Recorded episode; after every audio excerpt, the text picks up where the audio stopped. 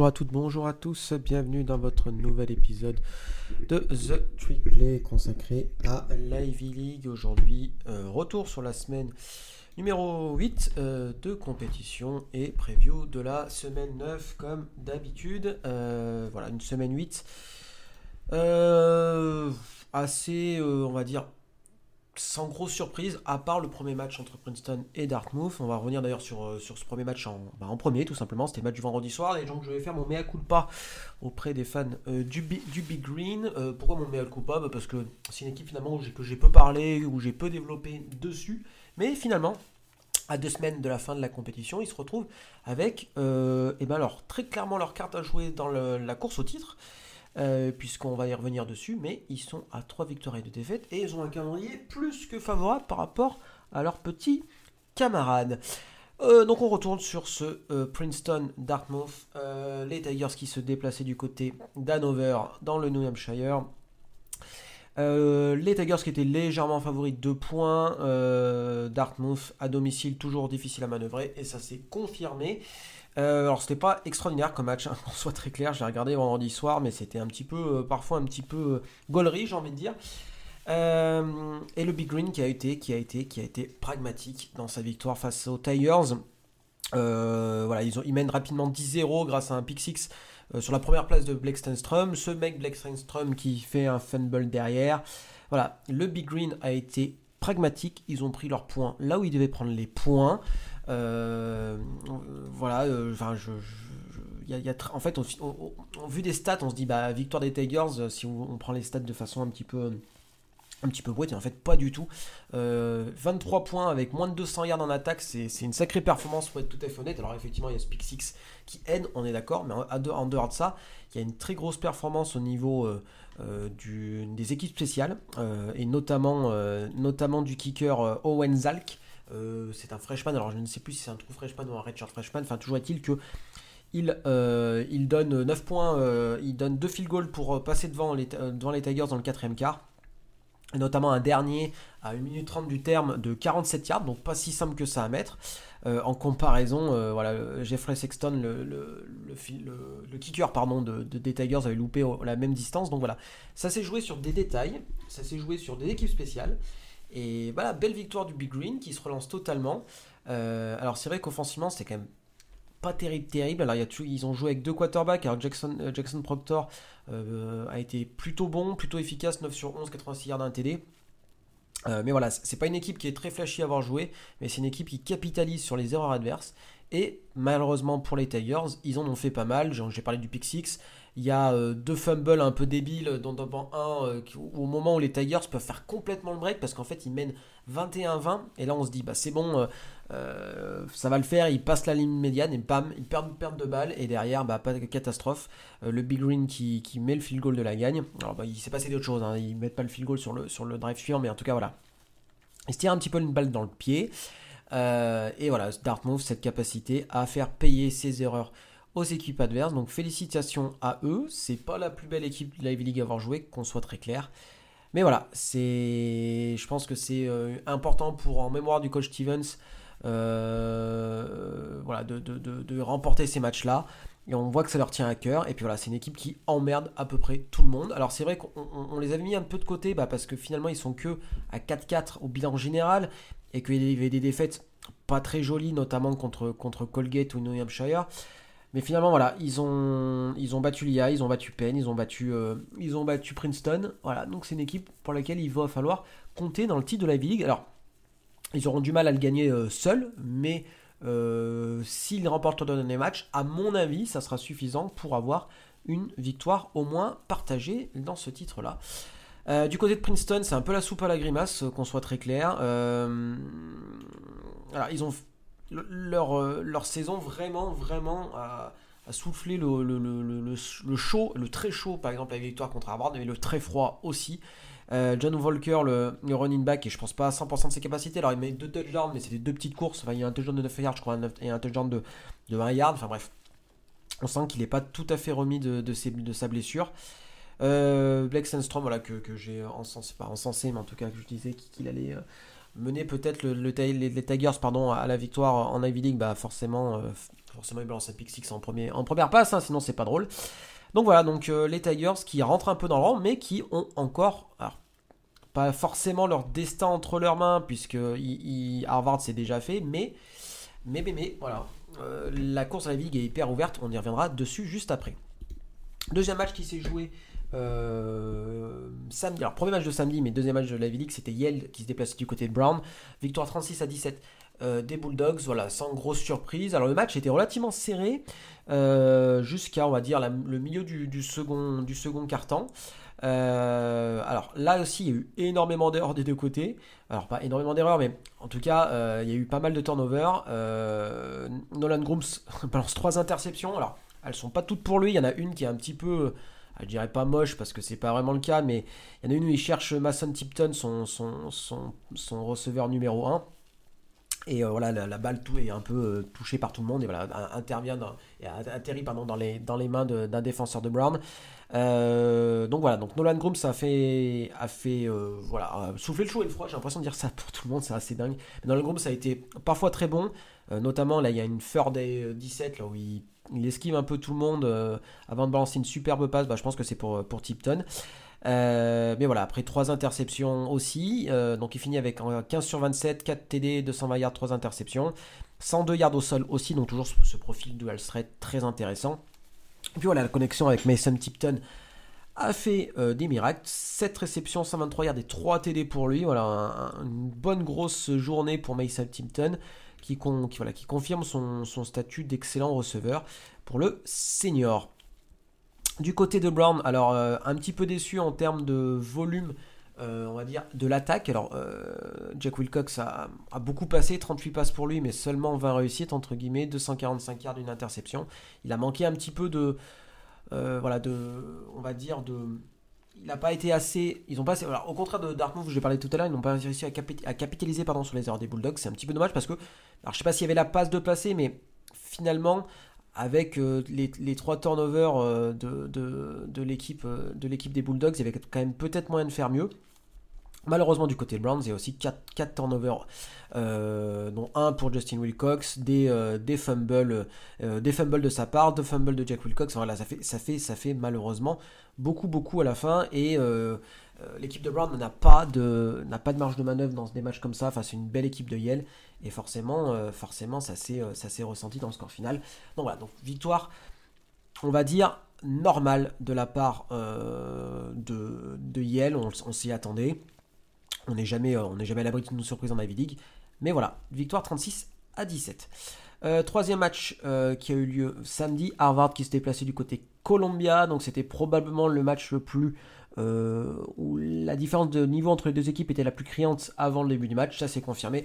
Harvard a été pareil très pragmatique en début de match, ils ont vite mené 14-0, alors grâce à euh, un TD longue distance, vraiment longue distance, euh, assez rare d'ailleurs en Ivy League d'avoir des TD aussi longs. Euh, c'est de la part du tight end Tim Dodd, donc un TD de 83 yards. Et derrière, il y a un, un, punt pardon, qui est bloqué de la part de, la défense de Harvard, récupéré par Caleb Moody, qui va faire un petit TD. Caleb Moody d'ailleurs, deux interceptions pour lui, un TD pardon, défensif, euh, enfin sur l'équipe spéciale, pardon, donc une très grosse journée pour euh, le, defensive back euh, du Crimson, pardon, lui aussi senior, qui va jouer ses derniers matchs en collège football. Alors, avant la présentation du match, j'avais dit oui, ça va être un match pour Charles Prima, il va revenir, il va être très bon. Bah, que nenni, hein, parce que c'est Jaden Craig, l'autre, le quarterback numéro 2, mais qui est maintenant passé numéro 1, qui a joué quarterback, il a été plutôt bon. 13 euh, sur 18, 264 yards, 1 TD pour lui. Euh, face à une bonne défense de Colombia, donc c'est quand même à noter. Et Georges Desprima était, euh, était valide, hein, parce qu'il a un peu joué sur cette fin de match. malheureusement, il n'a pas monté grand-chose, mais il a quand même joué. Donc c'est-à-dire que voilà, on a fait son, choix du côté, d'Harvard. Ça, sera, ça risque d'être Jaden Craig qui va, mener le Crimson sur cette fin d'année. Alors voilà, encore un, don de voyance de ma part, encore un. je devrais faire une liste, c'est assez impressionnant. Mais voilà, le, euh, le, Crimson, pardon, qui s'impose 38-24 face aux Lions, toujours un petit peu emprunté. Joey Green, il y a quand même du mieux hein, de la part du quarterback, euh, de la part des Lions, euh, même si tout n'est pas parfait. Deux interceptions un petit peu vilaines. Mais voilà, Joey Georgie, le running back, c'est un peu réveillé, ça c'est cool. quasiment 100 yards pour lui, un TD. Mais, mais voilà, je pense qu'il n'y a pas assez de talent du côté des Lions et une défense, ça ne peut pas tout faire. Même si là, la défense commence un peu à souffrir en cette fin d'année. Donc, donc voilà, donc elle commence à être un petit peu, on va dire, euh, bien lu par les, par les attaques adverses. Voilà, Yale en a marqué 35 la semaine dernière, euh, Harvard 38 cette semaine. Voilà, je pense qu'on peut, euh, on peut enlever ce côté une force des Lions sur la défense. Je pense que c'est malheureusement plus le cas au vu de l'avancée pardon, de la saison. voilà, le Crimson qui est seul maintenant en tête de la conférence, avec 4 victoires, une défaite. Euh, petit mot sur, pardon, sur euh, Shane McLaughlin, toujours le running back, toujours efficace de la part du, euh, du Crimson, pardon, de TD, quasiment 90 yards pour lui à la course. Voilà, voilà, une, un samedi tranquille pour Harvard, entre guillemets, mais ça fait 7-1 et 4-1 en Amérique, donc tant mieux pour eux. Dernier match, c'était Cornell qui déplaçait du côté de Penn. voilà, victoire de Penn 23 à 8. Euh, quoi dire, quoi dire euh, Cornell n'a toujours pas de jeu au sol et ça pose problème. Même s'ils ont un bon quarterback dans la personne de Jameson Wang, 52 places, passes, pardon, c'est peut-être un peu beaucoup. En fait, ils n'ont pas de running back surtout, pour être tout à fait honnête. Parce que là, Jameson Wang fait quand même 54 yards au sol, hein, c'est pas trop.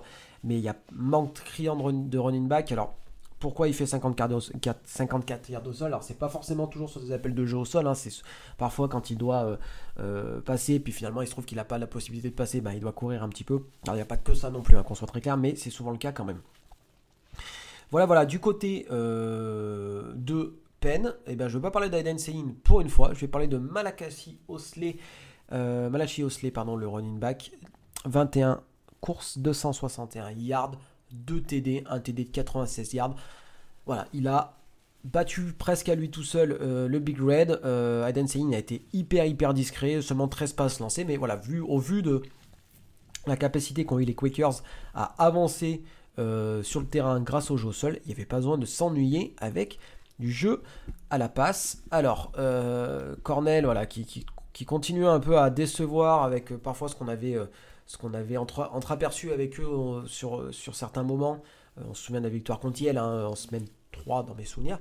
Mais voilà, euh, Cornell très clairement en grosse difficulté sur cette fin d'année. David Archer, dixième saison à la tête du Big Red. A priori, il ne devrait pas arriver à 50% de victoire. Donc c'est, ça serait la dixième année consécutive où le Big Red n'a pas de saison positive. Donc voilà, est-ce que du côté d'Itaka, on va se poser des questions sur David Archer? Je ne sais pas, je ne peux pas forcément répondre à cette question parce qu'on sait quand même que en général, les Flag David ont quand même du mal à virer leur coach. Euh, souvent, ils restent quand même très très très très très très très longtemps. Euh, voilà, David Archer est un ancien joueur du Big Red, un ancien membre de la ligne offensive. Euh, voilà, virer David Archer, d'accord, mais pour qui? Voilà, toujours la même question, j'en avais déjà parlé il y a quelques temps. Voilà, voilà. Alors, pour quand même donner quelques signes d'encouragement, la Jameson Wang est quand même un c'est quand même un bon joueur. Il a peu fait de matchs vraiment euh, euh, dégueulasses cette année, comme a pu le faire Charles Prima ou parfois Aiden Sein avec euh, voilà, beaucoup, en forçant beaucoup. Je trouvais qu'il a quand même été relativement efficace. Alors, pas forcément en termes de, TD, de TD brut, parce que je crois qu'il a à peine à 7 TD cette année, mais voilà, en termes de, perte de balles et de. Voilà, je pense que c'est quelqu'un qui, est plutôt quand même intéressant en absence d'un jeu de course qui fonctionne. Je pense que si Zach Cornell arrive à trouver un jeu de course, de course pardon, pour la saison prochaine, ça peut être intéressant puisque James Wong n'est que junior. Donc voilà, donc normalement il devrait être de retour l'année prochaine. En tout cas, normalement. Euh, voilà, voilà pour un point de vue euh, sur la semaine euh, passée. on va passer à la semaine 9 de compétition. Une semaine qui risque d'être assez folle, folle, folle. Parce que Yale et Princeton se rencontrent et Pennsylvania et Harvard se rencontrent. Alors, ces matchs, je vais faire de. Alors, je vais commencer par les deux matchs. Alors, par le match inutile pardon, de, la, semaine, entre guillemets, c'est Brown qui se dépasse du côté de Columbia, donc c'est 18h30 sur ESPN. Euh, alors, quoi dire sur ce match-là? Quoi dire, quoi dire? Alors, Brown Columbia pardon, est légèrement favori de, de 1 point. alors, concrètement. Alors, si ce match avait eu lieu il y a, quelques temps, j'aurais dit euh, c'est force contre faiblesse, la grosse attaque de Brown contre la grosse défense de Columbia. Euh, mais voilà, Columbia commence à prendre énormément de points. Euh, est-ce que Brown va réussir à en profiter? Je pense. Mais voilà, le même côté, euh, la défense de Brown n'est pas forcément extraordinaire. Est-ce que Columbia va en profiter? Je pense également. Joey Georgie, le, running back de, de, Columbia, devrait quand même tirer sa, son épingle du jeu, mais de la même façon, Jack Wilcox aussi. Euh, voilà, quand on, a vu la performance de la défense face à, euh, Harvard la semaine dernière, voilà, on peut se dire quand même que ça risque peut-être d'être compliqué pour Columbia. Mais voilà, Brown, capable du meilleur comme du pire du meilleur en attaque, du pire en défense. Donc voilà, ça va être un match euh, euh, un peu pour du beurre, puisque Brown est à 2-3 en Ivy League, donc ne peut, pas, euh, ne peut plus espérer remporter le titre. Columbia est à 0-5. Voilà. Pour l'honneur, pourquoi pas pour Columbia Une saison très compliquée avec voilà, un changement de. En tout cas, un retrait du head coach avant la saison. Enfin bref, ça a été une saison assez complexe à préparer. Euh, est-ce que ça, ferait quand même peut-être du bien aux Lions de remporter un match en Live League, euh, sachant que c'est probablement leur, euh, leur meilleure chance d'y parvenir, puisque le dernier match, ça sera un déplacement à Cornell. Voilà, je dirais qu'il est à peu près le même type d'équipe que Brown. Je, mets quand même Brown un peu supérieur à Cornell sur l'ensemble de la saison.